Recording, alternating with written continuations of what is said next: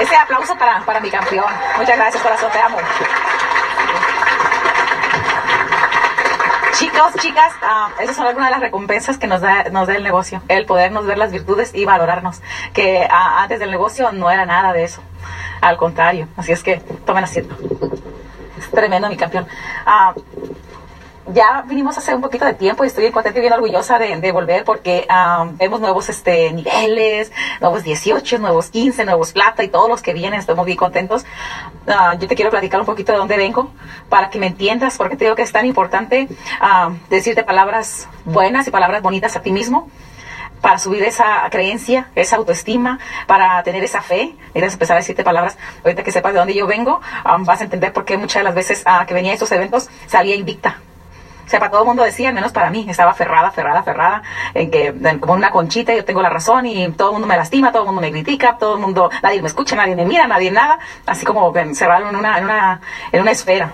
Y vería esos eventos con el deseo de, de, mejorar y querer hacer algo, cambiar nuestra vida, cambiar nuestra, nuestro matrimonio, nuestra familia, pero me iba de todas maneras así como encerrada.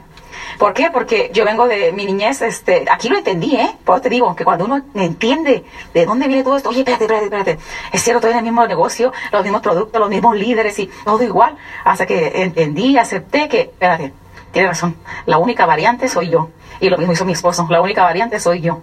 Ah, no importa este, en, qué, en qué circunstancias estén, todo lo que, todo lo que haya, malas actitudes o lo que sea, nadie puede um, negarme o este parar a que mi crecimiento, a que yo lea, a que yo escuche, a que yo um, me hable a mí misma, a que yo me mire en el espejo, a que yo me diga palabras bonitas. Nadie, más que yo misma o tú mismo. Entonces, cuando yo vine a estos eventos y por fin entendí, um, me di cuenta que mi autoestima estaba súper, súper mal y enterrada, porque yo vengo de, de, una familia donde sufrimos muchísimo. Uh, ya ves que a veces, a veces somos este, este es mi teléfono. A veces este, veremos de, veremos de, de familias abundantes, o, no abundantes, este, de varios, y varios hermanos, hermanas, y no todos somos iguales. ¿Se han dado cuenta de eso? Hay unas hermanas o unos hermanos este, que pasa algo y siguen jugando y se levantan, y otros así como que se lo toman más, más personal, más a pecho, más así, ¿verdad? Pues yo soy la mayor de cinco. Somos cuatro mujeres y, y un hombre. Somos uh, originarios de, de Sonora. ¿Alguien de norte, algún sonorense por acá? ¿No? ¿Nada? Oh, okay. Bueno, yo, mi, yo nacimos en Sonora. Uh, mis papás, mi mamá y papá son del estado de Durango. ¿Algún duranguense? ¡Ah, excelente! Fuerte el aplauso para los duranguenses. Excelente. Nací en Sonora, en San Luis Río Colorado, Sonora, pero mi, mi, sangre, mi raza, soy duranguense. Mi mamá y mi papá son de la Sierra de Durango. Pero me encantan los ranchos, no viví nunca en un rancho, pero me encanta. Ahora entiendo por qué, porque mi mamá y mi papá son de ahí, son de rancho. Pues ah, veremos, de, veremos de ahí, de, de, una parejita que no, no fue a la escuela, a una parejita que se juntaron, se, juntaron ahí en Durango, en la Sierra, y se, se huyeron, se vinieron para acá, para el norte, y acá nacimos nosotros. Acá nacimos nosotros, este, y pues ah, no los culpo, mis padres los amo con todo mi corazón, pero gracias a este proyecto me doy cuenta qué, por qué me sentía así y por qué mi autoestima estaba tan baja. Porque um, mi papá era alcohólico, bien tomador. Y mi mamá bien tranquila, bien tranquila mi mamá. Y mi papá, al principio así como me enojaba, decía Jesús, mi papá dice, tu papá no es, no es alcohólico anónimo, es alcohólico público. Desde lejos, para se dan de cuenta. Al principio como, enojada. Pero es cierto, es cierto. Él, él lo conocía perfectamente.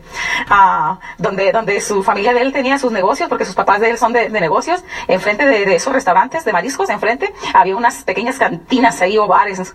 Ah, y ahí asistía mucho mi papá. Y atrás de los, um, atrás de los, este, de los locales o los puestos, no sé cómo decirle, los restaurantes, restaurantes donde tenían su familia, había un lote baldío y habían unas, este, ruinas ahí. Ahí se la llevaba mi papá ahí se llevaba mi papá. Entonces, de los cinco, yo fui la que tomé como todo más personal.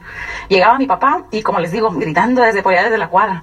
Lo que hacíamos es que nos poníamos listos. Cuando escuchábamos a mi papá, todo el mundo corría, porque ya sabía que al primerito que miraba iba a pegar un grito de media cuadra por allá. Qué vergüenza. Mi papá algunas veces iba a piscar algodón, no, algodón también, pero iba a piscar limones acá de este lado. Estábamos en México y cruzaba a piscar limones. Pues esos costales, unos costalones bien grandes. Cuando ya venía de trabajo para atrás, llegaba unos, este, restaurantes que están ahí donde, donde está toda la familia de, de mi esposo, ah, y los restaurantes agarraba los desperdicios, lechugas y todo eso, llenaba el costal y lo traía. Cuando nos pegaba el grito de allá de la esquina, era para eso, para echarnos el costal. Fulano, ya, ya te tocó, te tocó, te hablo a ti primero, córrele. Qué vergüenza. Ya gritando, te en el camino y diciendo, y conforme vas tú creciendo, eso te va dando más vergüenza. Córrele. Pues de ahí vengo yo, de ahí vengo yo de, de un papá que tomaba mucho. Ah, su vida de él, después yo me di cuenta que, porque mi papá era así. Ah, también sus padres le, le, pasaron factura a él y él nos pasó a nosotros. Un trauma terrible para mí. Ah, cuando llegaba borracho, peleaba con mi mamá. Había este, violencia doméstica terrible. Son todos esos mis recuerdos. Soy la mayor. Otra de las cosas, este, cuando escuchábamos a mi papá y mi mamá para evitar precisamente esos, esos pleitos, corríamos, salíamos corriendo como anduviéramos, descalzos, o si agarramos suéter, agarramos suéter, si no, hasta que mi papá llegara a la casa, se calmara, se durmiera, y mamá más o menos este, tanteaba como cuánto tiempo más o menos iba ya como a calmarse para llegar.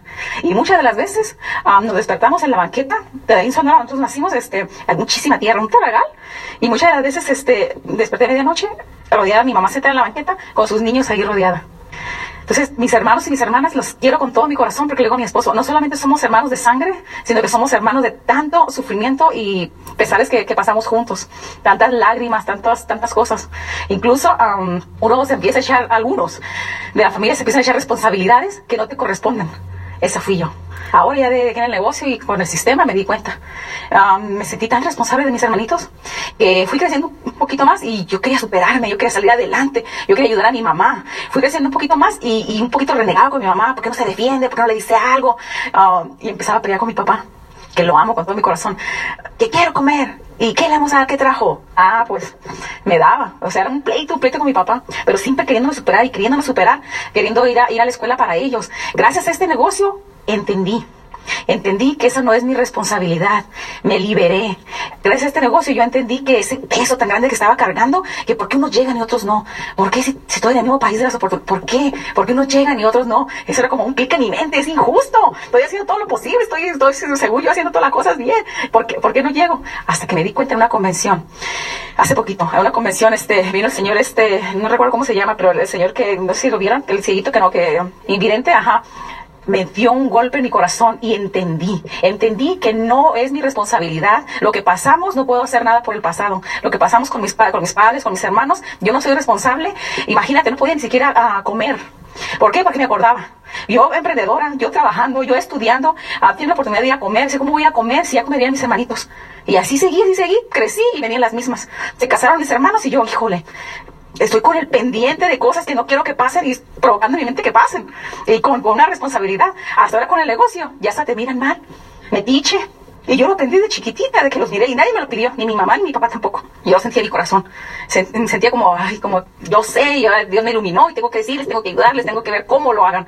Y gracias a este negocio, gracias a esa convención, gracias a ese hombre que miré ahí, lleno de alegría, sin ver. dije, ¿por qué yo voy a estar triste? ¿Por qué yo voy a estar ah, deprimida? ¿O por qué yo voy a tener la responsabilidad de mis hermanos, de mis ahora mis sobrinos? De... Imagínate, ¿no? Le tenía un costalón encima. Y ese costal, por supuesto, que no te deja ser feliz. Gracias a esa convención me liberé. Y le dije a mi mamá, a unas de mis hermanas, a unos de mis sobrinos, de hoy en adelante, si ustedes me preguntan algo, yo voy a contestarles. Pero si yo veo que van y se van a caer, o sea, ya ustedes tienen ojos, ustedes tienen manos, ustedes pueden ver. Porque ya, ya, ya entendí que tengo que cambiar yo, que tengo que ser, ser feliz yo, que tengo que creer en mí yo, que tengo que tener fe yo. Cuando yo pase eso, voy a poder ayudar a ustedes. Qué maravilloso negocio eso gracias al sistema. Gracias al sistema, campeones. Y quiero aprovechar para darle las gracias a mi esposo porque lo amo con todo mi corazón, toda la paciencia que me, que me ha tenido. Es muy fácil, mujeres, o hombres, puede ser, es muy fácil cargarte de, una persona y victimizarte y no atreverte a entrar a las profundidades de las aguas. hacerte ahí como, ahí, aquel es el fuerte o aquella es la fuerte, pues que ella. Y yo le agradezco a mi esposo por su paciencia, por su amor, por su cariño, uh, por su comprensión, porque si no hubiera sido por eso, este, no, no, y por este negocio no, no, no estuviéramos juntos. Pero más que nada, como dice él, por su amor, porque um, eso es lo que nos va fortaleciendo para que nos demos el tiempo y el espacio a cada uno, porque no es fácil vivir con una persona que nada la hace feliz, que está súper traumada, que siempre está pensando negativo, porque es pensar negativo, ¿eh? Yo creía que era, yo creía que era positiva, yo soy bien positiva, yo soy bien emprendedora. Era bien negativa. Pero ¿qué tal si choca? ¿Pero qué tal si esto? ¿Pero qué está pasando? ¿Pero qué tal si les pasa esto? ¿Pero por qué van a ir para allá? ¿Con unos nervios? Gracias a esa convención me di cuenta que no era tanto por ellos, era por mí. Era por mí, era cuidándome a mí misma, de no sufrir, porque si él sufre, o si mi sobrina, si mi mamá, si mi papá, si mi hermana sufre, yo sufro. Me dio un coraje cuando te tienes la convención. Esa es mi historia, eso fue lo que yo entendí. Me dio un coraje porque dije, era por mí, soy egoísta, no era por ellos, era para evitarme yo dolor. Y es difícil, muchachos, es difícil aceptar, verte algún error y tú aceptarlo y decir, no lo estaba haciendo tanto porque tanto que los amo, los amo, pero sinceramente era para evitarme dolor yo. Después de, ver a esa persona que no podía mirar con esa alegría, el beso tan grande que nos dio, gracias campeón, lo vieran con esa alegría. ¿Qué más ejemplo podemos tener? Una persona que no puede ver dónde va a caminar, que depende al 100% ahí de la pareja que lleva ahí a la mano. Eso impactó mi vida. Y yo sé que si tú persistes, si tú, sigues aquí en el proyecto, va a haber algo que impacte tu vida. Que no, no necesitas que ni el Apple, ni el Downline, ni el Crossline, ni el esposo, ni la esposa te digan nada. Tú solito. Tú solito reacciones y digas, wow. Aunque duela, ¿eh? Aunque dé coraje, si da coraje. Es bueno, es bueno que te dé coraje.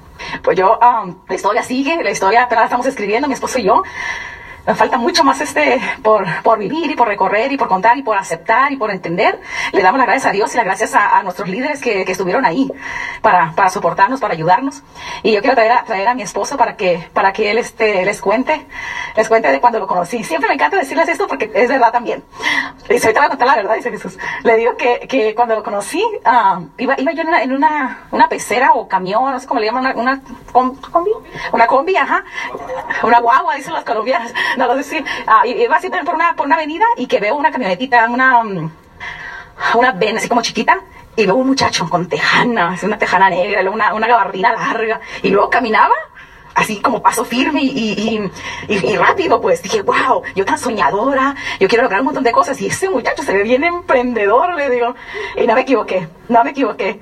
Ah, aquí se los dejo, escúchenlo, es tremendísimo.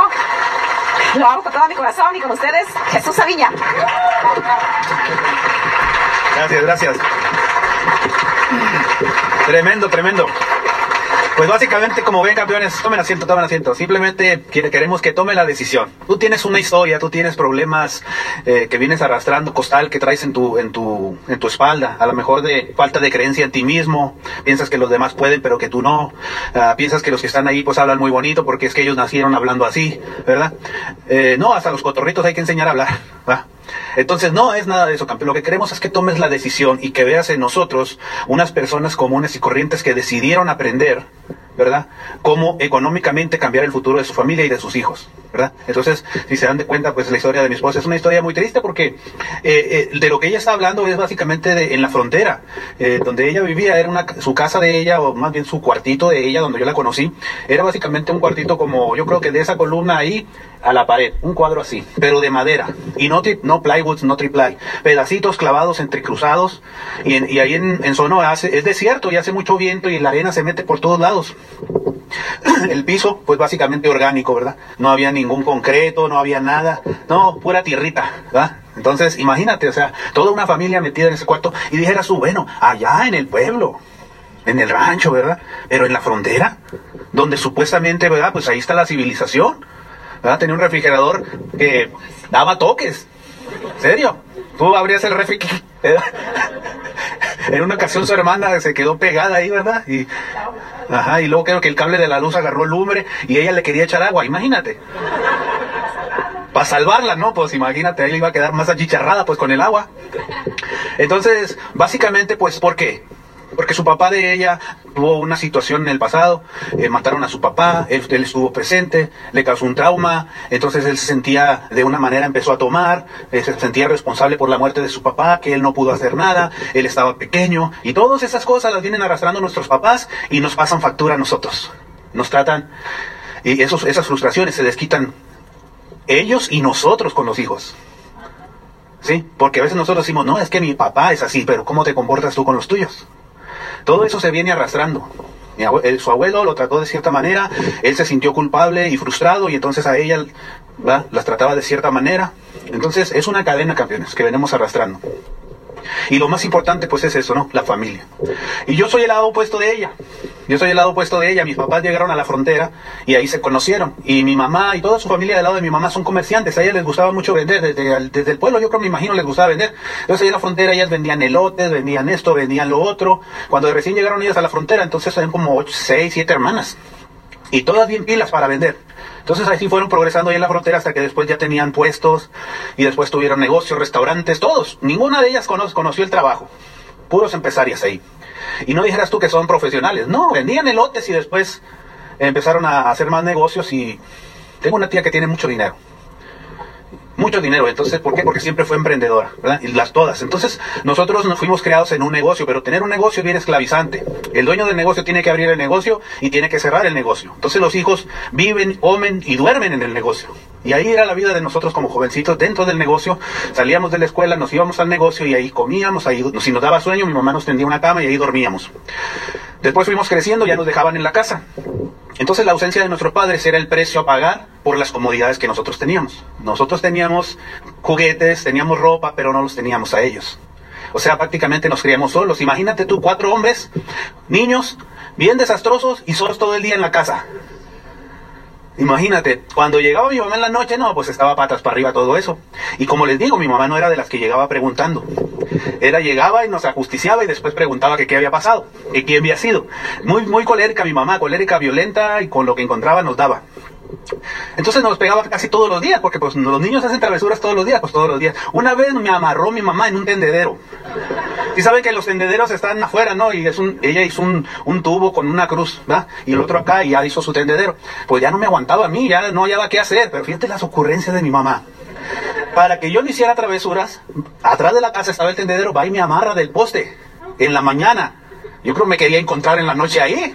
Para que no hiciera travesuras, imagínate, puedes imaginar. Pero yo tenía tres cómplices ahí. Mis hermanos, pues, ya fueron y me desamarraron. Pero yo me pongo a pensar hoy en día y digo, fíjate las ocurrencias de mi mamá, amarrarme allá atrás. O sea, ¿para qué se no da travesuras? Como yo siempre fui el más activo, era el líder de ahí, o sea, no decían mis hermanos, mi, mamá, porque los norteños decimos mi mamá, ¿sí o no? No mi mamá, mi mamá. No, mi mamá nos va a pegar. No, mira, ahorita limpiamos y hacemos esto. ¿Cuál? Siempre los inducía a las travesuras yo, pues la, el coraje de mi mamá era más hacia mí, porque yo era el que, ajá, el más grande. En una ocasión, ¿quién se acuerda de las lavadoras, esas lavadoras que eran redondas, que tenían unos rodillos que exprimían la ropa? ¿Quién se acuerda de esas lavadoras, verdad? Pues ahí está la lavadora, no, mi mamá estaba cocinando eh, en la cocina y estaba ahí y yo andaba pues ahí, no hallaba qué hacer y miré en la lavadora una gorra que mi mamá me había comprado de unos, con unos batecitos enfrente. Y yo la vi que andaba ahí y la saqué y como vi que mi mamá metía esa cosa ahí, pues yo jalé la palanca y eso empezó a dar vueltas y le meto la gorrita yo. Y sí, me asomo por acá y sale la gorra y empiezan a salir los dedos. Yo sentí mojado y no era sangre. No, hombre, ¿cómo estaría el grito que pegué? Que mi mamá sale corriendo de la, de la cocina y yo ahí, pues se me atoró el rodillo aquí. ¿Ah? En aquí. Y ahí estoy, ¡ah! porque aparte siempre fui escandaloso. Yo lloraba antes de que me pegaran. Entonces ya sabrán cómo estaba yo ahí, ¿no?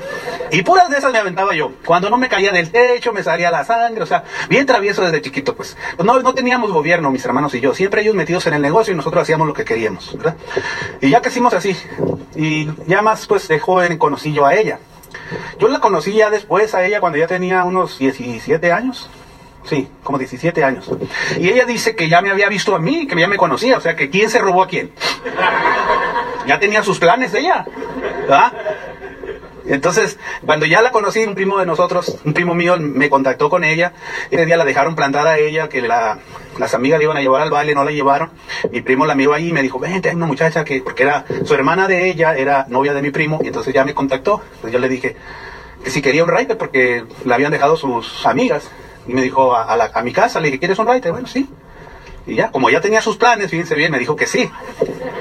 Entonces ya la llevé a su casa, después ya perdí el contacto de ella porque yo andaba para arriba y para abajo y después la vuelvo a contactar y ya pues empezamos a salir, nos hicimos novios. Pero bien interesante ahí esa parte porque pues nosotros siempre económicamente estábamos bien por el trabajo de mis padres, ¿verdad? No por otra cosa. Entonces cuando yo le digo a mi, a mi mamá que tengo una novia y que me quiero casar con ella, me dice mi mamá, ¿cómo? Pero si tú no sabes trabajar. Porque no es lo mismo ayudar en el negocio que trabajar. ¿Sí o no? O sea, una cosa es ir a ayudar a tus papás y otra cosa tener la responsabilidad de mantener una familia. Me dice, si tú no sabes trabajar, ¿cómo te vas a casar? ¿De qué la vas a mantener? No, pues me leyó la cartilla ahí. No, le digo, pero pues que sí, que voy a trabajar, que le voy a echar ganas, me quiero casar con ella. ¿Y quién es la muchacha? Le digo, pues se apellida Montenegro.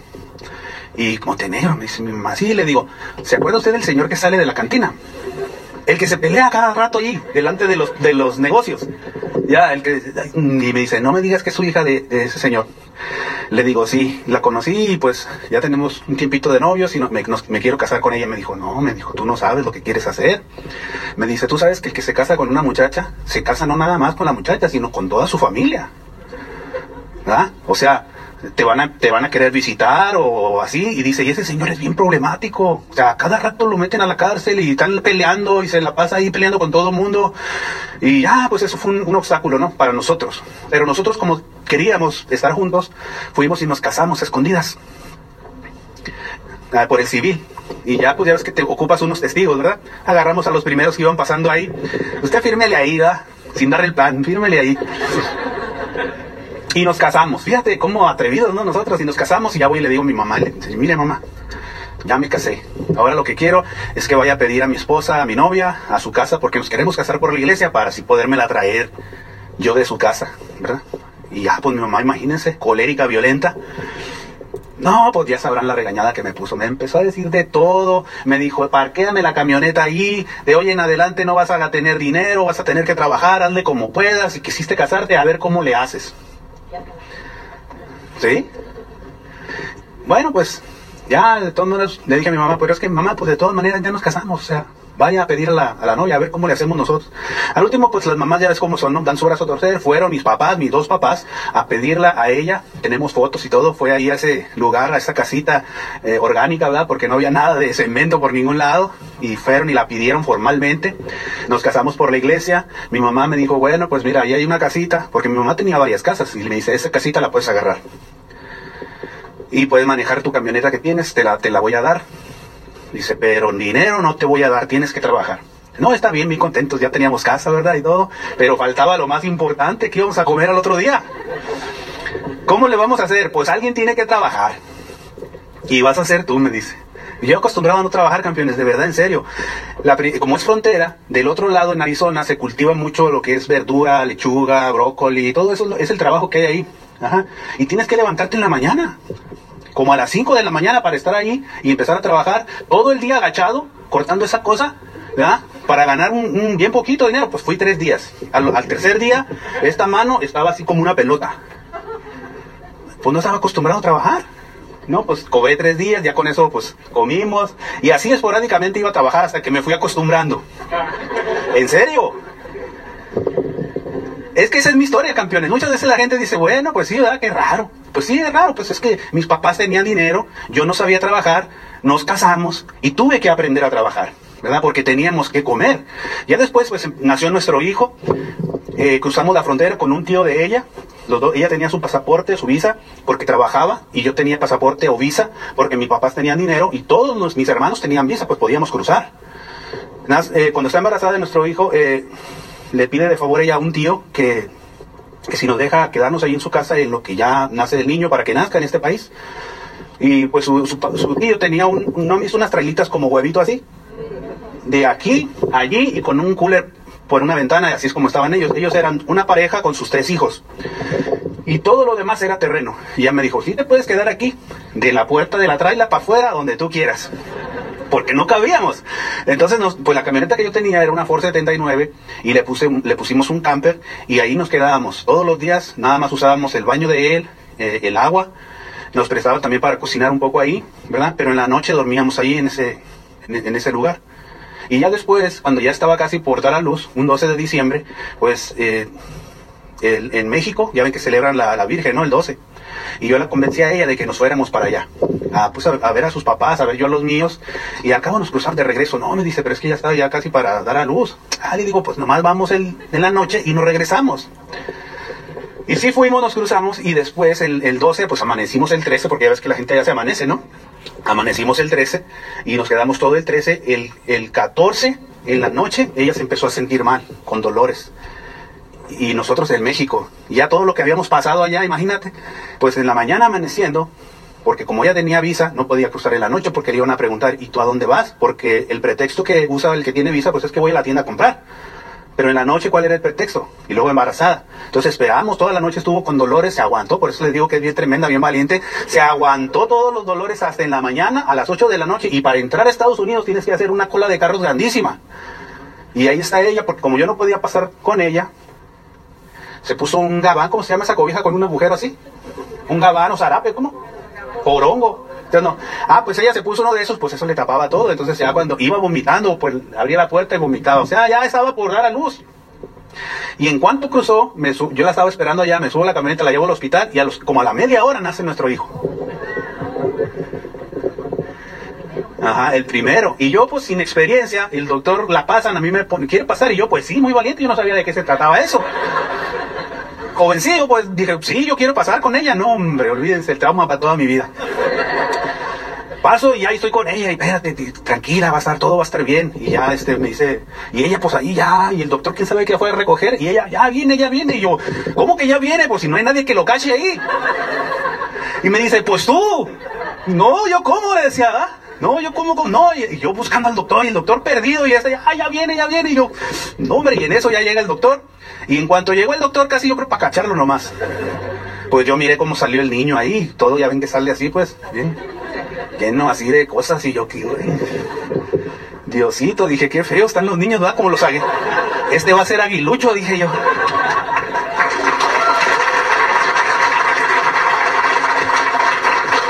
Y no me equivoqué, ese aguilucho ayer estaba en un seminario, ¿verdad? Aprendiendo, ¿verdad? Eh, mi, tremendo diamante. Nosotros dando el, seminario acá en Carolina del Norte y mi hijo y mi hija estaban ah, aprendiendo de un tremendo esmeralda, Isaí Alberto, en, otro seminario. Así que si era aguilucho.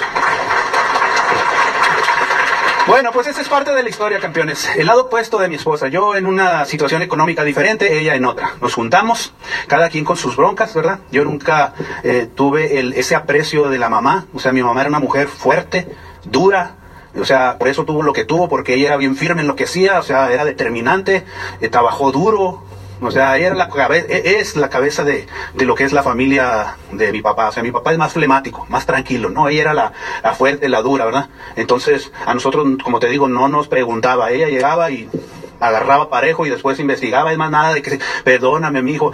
Yo vine sintiendo el... Y porque yo lo hice, no porque ella lo haya hecho. Yo pude sentir la cara de mi mamá cuando yo tenía como unos, no creo que ya ahora cuando entré al negocio, fíjense bien, cuando entré. Yo no me acuerdo que mi mamá me haya dicho a mí, hola, ¿cómo está mi campeón? Un besito, venga para darle un beso. Jamás supe yo lo que era una caricia de mi mamá. Mi mamá era, hay que hacer esto, hay que hacer lo otro, pónganse a hacer, era dejar tareas. Tú vas a hacer esto, tú vas a hacer aquello, tú vas a hacer lo otro. No lo hiciste, paz, paz, paz, paz. Ella no era, no, se caía alguno de mis hermanos, me caía yo, mi mamá nos levantaba con el cinto. Órale, para que se le quite lo bajo y para que se le quite lo pip. Esas eran las caricias de mi mamá. Entonces yo jamás me recuerdo, hasta cuando yo entré en el sistema y aprendí, ¿verdad? Que ellos no tienen la culpa. Que ellos a lo mejor así los enseñaron porque así la trató mi abuela. Entonces la forma de, de demostrarnos cariño, mi mamá a nosotros, era comprándonos cosas comprándonos cosas. Eh, nosotros nunca nos faltó nada, comíamos lo que queríamos, vestíamos lo que queríamos, jugábamos con lo que queríamos. Ese era el afecto que mi mamá nos demostraba a nosotros, es comprándonos cosas. ¿Verdad? Pero nunca un cariño así, un afecto, nada. Entonces, ella por su lado, con sus situaciones, ¿verdad? Y yo también con mi, con mi forma de ser diferente. Entonces, cuando nos juntamos, empezamos a, empiezan a creer nuestros hijos, ¿cómo creen que yo trataba a mi hijo? Y chiquito. Cuando él tumbaba algo, ¿cómo creen que le iba? Como en feria. ¿Por qué? Porque era mi reacción. Y yo no quería eso, pero automáticamente a uno le sale como es uno, como a uno lo crearon. No sé si te has dado cuenta de eso. Tú no quieres algo para tus hijos, pero cuando menos acuerdas ya lo estás haciendo igual como lo hicieron contigo. Automático, es automático. Ya estás gritándole y estás haciendo un escándalo por un vaso de un dólar. O sea, le estás bajando su autoestima al niño por un mugroso vaso de un dólar. Entonces, así es como uno crece y se forma un matrimonio. Por eso es que hoy en día ya casi los matrimonios no duran. Y si están durando, casi los hijos quieren que ya se separen. ¿Sí o no? Yo pago el juez, dice el chamaco, ¿no? Porque, porque realmente, o sea, eh, son, son, son, son, son familias que tienen una casa, viven en una casa, más no son un hogar. Simplemente son dos personas extrañas juntas ahí que terminan, ¿verdad? Dicen que lo que te junta o te une a la pareja, termina separándote. Los que son bien tranquilos, le cantan a las personas que son bien alegres. Se juntan con una muchacha alegre. Y al último, terminan celosos que porque es alegre. ¿Sí no? ¿A quién le estás sonriendo? ¿O por qué es así? O sea, lo que te une termina separándote. ¿Por qué? Porque tú no entiendes las personalidades de la gente. Y así es como el negocio nos encuentra a nosotros. ¿Verdad? Nos encontró trabajando duro, trabajando duro, ella con sus sueños, y yo ya había aprendido a trabajar, y yo creo como lo, lo, traía en la sangre, pues empezar a trabajar duro y empezar a hacer dinero. Entonces, dinero teníamos. ¿Cómo creen que le demostraba yo el cariño a mis hijos? Comprándoles cosas. El, los dos primeros, los dos más grandes, les compraba de esos helicópteros que vuelan, carros que caminan solos. A mi hija, yo iba a México especialmente a comprarle vestidos, ¿verdad? Sus vestidos de olanes y todo. O sea, ese era el amor que yo demostraba para mis hijos. Y eso sí, cuando hacían algo mal, me los ajusticiaba. Y cuando voy entrando al negocio y me empiezo a dar cuenta, el negocio entró y llegó a la, tienda de ella, bueno, a la tienda de los dos. Según era de ella, pero el que ponía el capital era yo. O sea, ella me dijo, no, vamos a empezar un negocio que no sé qué, ok, necesitamos tanto, ok, necesitamos tanto. Venía uno que vendía pieles, que, oye, si me puedes prestar 5 mil dólares porque quiero comprar unas llamadas y unas bolsas para vender, se los prestaba. Nunca me regresaba nada.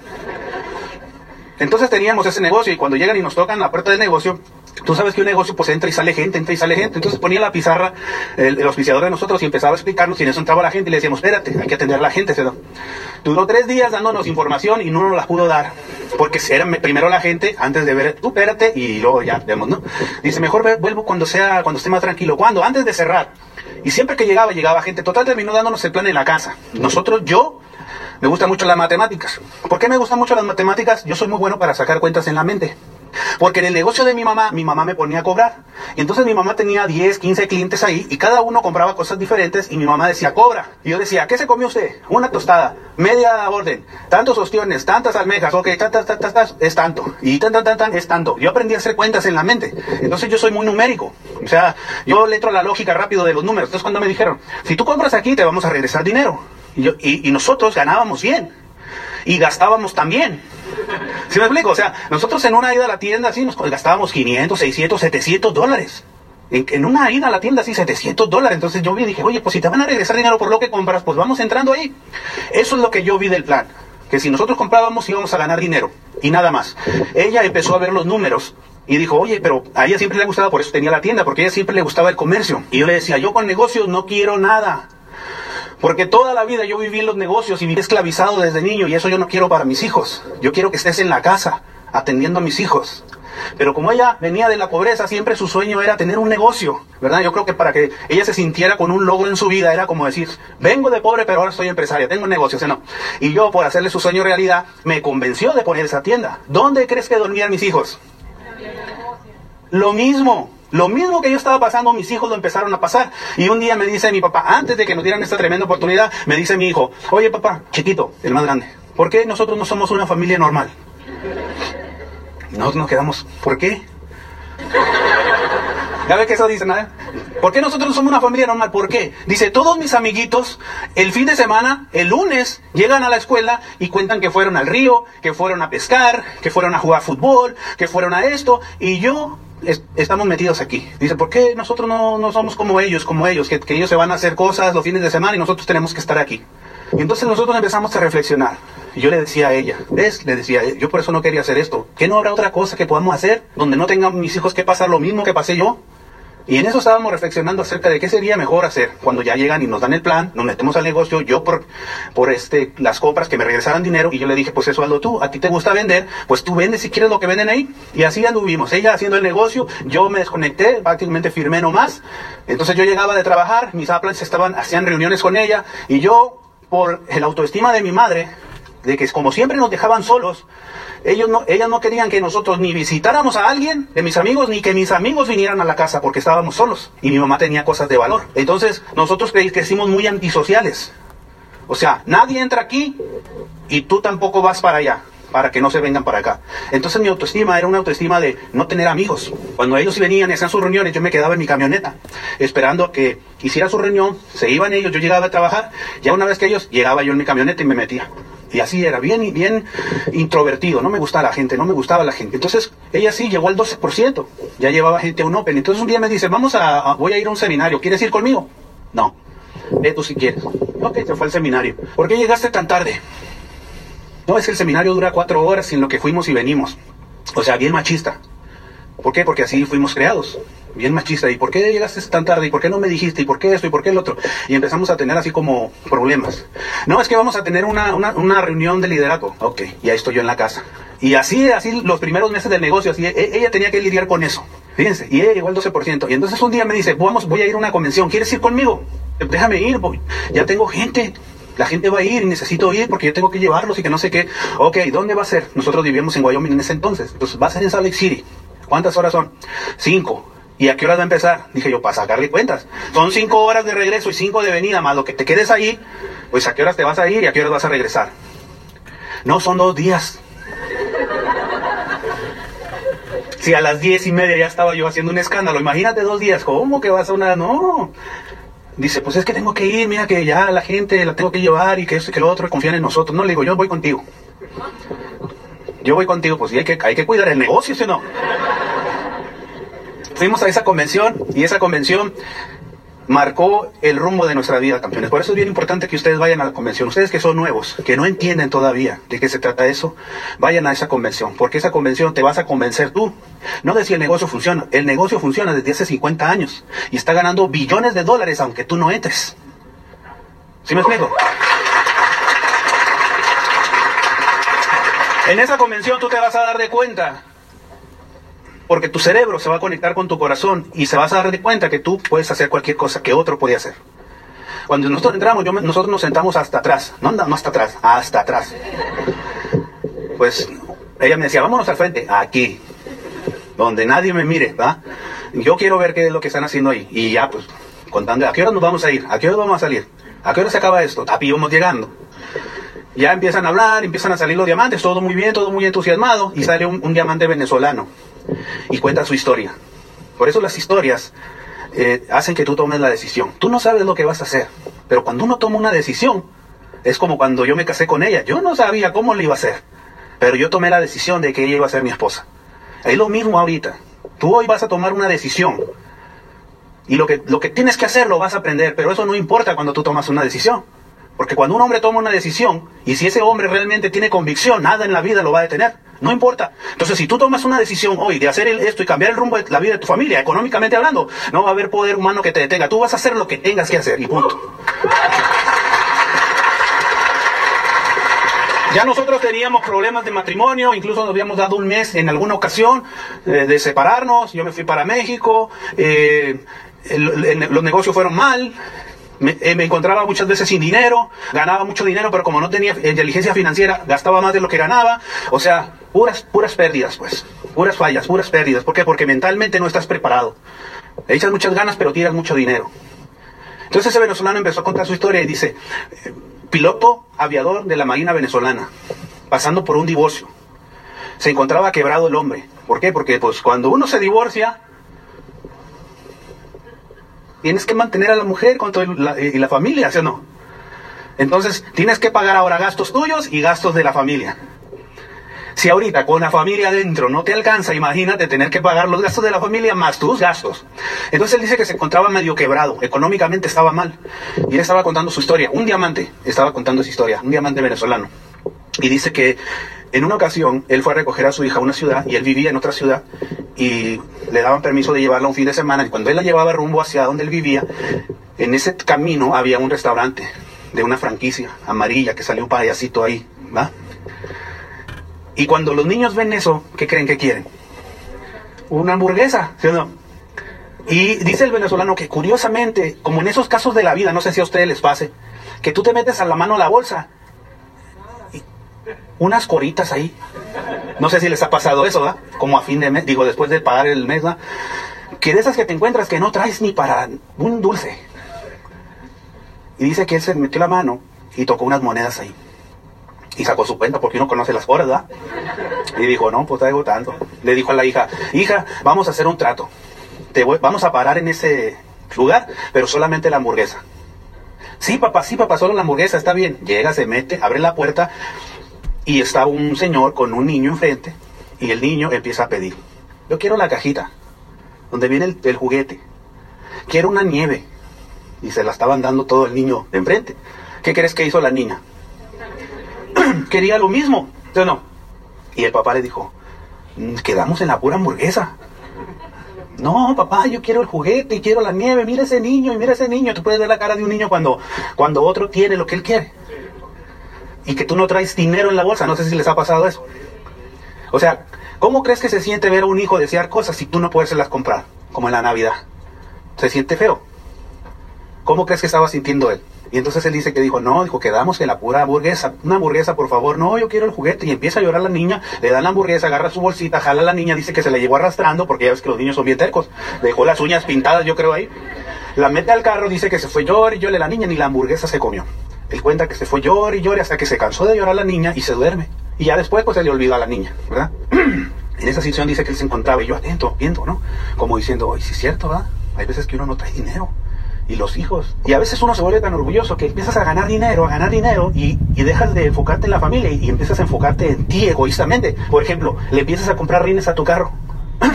empiezas a meter esto a tu carro. Y ah, no son miles, son miles y miles de dólares que le metes a tu carro. Y a la hora de que tu hijo te pide algo, tú no tienes. Así es como uno se transforma en este país. Te empiezas a ser egoísta. Tu familia en México ocupando dinero y tú derrochando dinero aquí. ¿Ah? Y, y él sigue contando su historia. Dice que en una ocasión ya tenía una novia, lo invitaron a una carne asada y su suegro estaba en el asador eh, haciendo la carne y todo el mundo ahí platicando y él llegó a la fiesta y su suegro tenía una grabadora donde tenía un cassette puesto y era un cassette del negocio. Y él quebrado con situaciones y todo eso, escucha en ese cassette porque él estaba por acá platicando, pero el, el cassette del suegro lo estaba oyendo, lo acababan de meter al negocio y él escuchó en ese cassette que empezó a hablar un líder ahí que estaba hablando de, pues del negocio y que en ese negocio que alcanzas libertad financiera, puedes pagar tus deudas, ser libre financieramente y dice que cuando él escuchó pagar sus deudas, le llamó la atención y se arrimó un poquito más y se, siguió escuchando el audio y le pregunta al suegro, oiga suegro, ¿dónde usted adquirió ese cassette? ¿Quién es esa persona? Oh, dice, me acaban de invitar a un negocio que está muy bueno y pues ahí este, se trata de ganar dinero. ¿Quién se lo dio? No, pues me lo dio una persona. Incluso van a tener una reunión tal día, tal parte. Ok, y fue. Dice que cuando escuchó el plan, pues cuando alguien se está ahogando, dice él, y le avientan una cuerda, tú te fijas si te gusta el color o no. Tú la agarras. Entonces él dijo que él vio la oportunidad de su vida. Tres años después se hizo diamante. Tres años después se hizo diamante. Dice que después de ser diamante, de que cambió su vida, eh, en una de esas ocasiones ya más grande su hija, pasando por ese camino, de la misma manera, volvió a mirar el restaurante y le dijo, papá, quiero parar ahí, quiero una hamburguesa. Ok, se pararon, entraron, había una persona delante con un niño. Él ya de diamante, ¿verdad? Pues ya un diamante no cuenta monedas, ¿verdad? Dice que estaba ahí observando, esperando el turno, y el, el niño de enfrente empieza a pedirle al papá, y le dice, papá, quiero la cajita, y también quiero la nieve. Y dice que él, él vio como el señor se metió la mano a la bolsa a contar las monedas, yo creo. Y dice, dice que le dijo, quedamos en la pura hamburguesa. El mismo caso años después. Dice que el niño empezó a llorar y el papá lo agarró de la mano y ya cuando se lo llevaba, él lo regresó y pagó por todo lo que compró el niño. Y ahí me di cuenta yo que yo era responsable de la felicidad de mi familia. Y que no importaba en qué lugar estaba yo ahí en ese momento, que yo podía transformar mi persona y el trato hacia mis hijos y, el tra- y la economía de mi familia. Ahí fue cuando tomamos la decisión. Bueno, la tomé yo. Ella la había tomado, me recuerdo. Ella me invitaba y yo era, olvídate, pues colérico, violento, ¿verdad? Criado así por una mamá. O sea, no tan solo mi papá, mi mamá era la violenta. Entonces, imagínate el carácter de mi mamá, pero en hombre. O sea, peor tantito. Machista. eh, egoísta. Porque yo, yo, por mi carácter, yo no permitía que ni ella ni nadie. Porque si yo no le hacía caso a mi mamá porque me dejaba solo, yo no, ella nunca estuvo ahí para darme un aprecio, un reconocimiento, nada. Si yo no le hacía caso a mi mamá, ¿por qué tenía que hacerle caso a ella o a quien sea? Ese era yo. Y ahí yo descubrí que yo era el responsable de mi familia, que era egoísta, que yo malgastaba el dinero y que a veces no tenía ni para comprarle una hamburguesa a mis hijos. A veces les compraba de más, a veces no tenía dinero. Y ahí fue cuando yo tomé la decisión de transformar mi vida. Yo dije, si ese tipo, porque yo, era, yo siempre he sido un hombre de retos, si ese tipo le puede dar ese estilo de vida a mi familia, ¿qué tienen sus hijos que no merezcan los míos? Y ahí decidí.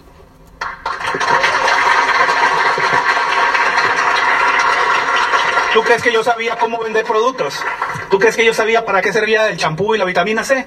¿Qué importa eso? ¿Sí se has dado cuenta? ¿Qué importa el champú? ¿Qué importa? Oye, no- nos bañamos con otros peores. O sea, ¿qué importa eso? Aquí no se trata de eso. Aquí se trata de que tú aprendas a cómo ser un mejor líder, un mejor papá, un mejor esposo, un mejor hijo. Cuando yo empecé a escuchar el sistema, yo tenía mucho rencor con mi mamá. ¿Verdad? Eh, yo le perdoné a mi mamá, porque yo en el sistema escuché, ¿verdad? Que tú no necesitas ir a pedirle perdón a alguien por, eh, por algo. Tú la puedes perdonar porque ella eh, así es, a ella así le enseñaron. Y yo me di cuenta de que mi mamá así la habían educado y que ella no tenía la culpa de haberme tratado como me, tra- como me trató. Y entonces yo recuerdo la primera vez que voy con mi mamá y le doy un beso. Fuerte ella. Hasta la fecha, yo a mi mamá la agarro, le doy besos, cero expresión, cero expresión, de ternura, de nada, así, porque es así su carácter. Pero eso no quita de que yo le siga dando besos a mi mamá, ¿verdad? Eso no me quita a mí de que yo le dé a ella lo que yo siento, ¿verdad? Porque tú das de lo que tienes, ¿verdad? Entonces yo entendí que el cariño de mi madre me lo demostraba dándome cosas. Gracias a Dios, nunca, todos mis amigos, todo el tiempo, desde chico y joven, me envidiaban a mí, porque yo tenía lo que ellos no tenían. Pero ya en el sistema me di cuenta de que mi mamá también necesitaba cariño, que a ella nunca, tampoco mi abuela le había, le había demostrado cariño. Y todas las veces que tengo oportunidad, abrazo a mi madre y le doy besos y le digo que la amo con todo mi corazón.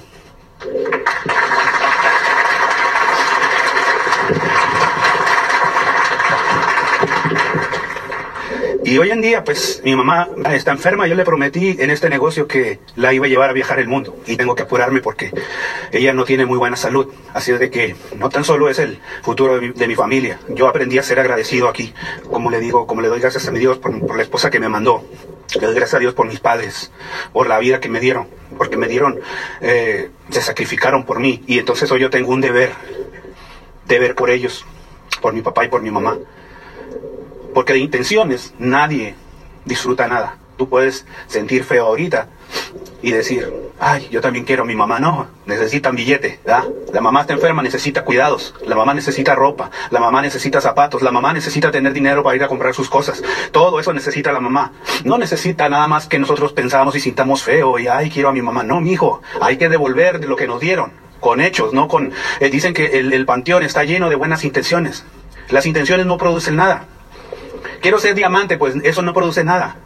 El querer no produce nada, es la acción combinada con el querer que produce cosas. Entonces yo estoy bien agradecido con mi Dios porque me dio una tremenda familia. ¿verdad? Cambié la forma de tratar a mis hijos. Antes mi hijo el más grande me huía. A él a sus 24 años de edad, cuando me mira, ¿cómo estás papi? ¿Cómo estás papi? Yo soy su papi, yo soy su daddy. Porque de un tiempo para acá yo empecé a consentirlos a ellos, a darles lo que no me dieron a mí porque ellos no son los culpables. Así es de que, campeones, de eso se trata este negocio. Qué negocio tan maravilloso, ¿verdad? A eso te invitaron. Espero que hoy tomes la decisión de cambiar el rumbo de tu familia en todos los aspectos de la vida, ¿verdad? Y que esa decisión sea una decisión fuerte, respaldada de hechos. Da lo mejor que tienes, campeón. No tienes que ser igual a mí. No tienes que ser igual a Rigoberto. No tienes que ser igual que Francisco. Francisco tuvo una transformación también. Él viene de la pobreza también. ¿Verdad? Pero esa pobreza es la que le dio el valor de seguir adelante y seguir adelante y seguir adelante para devolverle a su mamá la historia de él cuando fue después de años y que le entregó ese ramo de rosas y que su mamá soltó el llanto. ¿Cuál es tu historia, campeón? ¿Cuándo va a ser ese día en que tú hagas y logres lo que quieres hacer y que sea algo grande y se lo cuentes a alguien más? De esos líderes necesitamos. No necesitamos líderes anónimos. Necesitamos líderes que tengan las agallas de hacer lo que otros no quieren hacer. Eso es lo que necesitamos.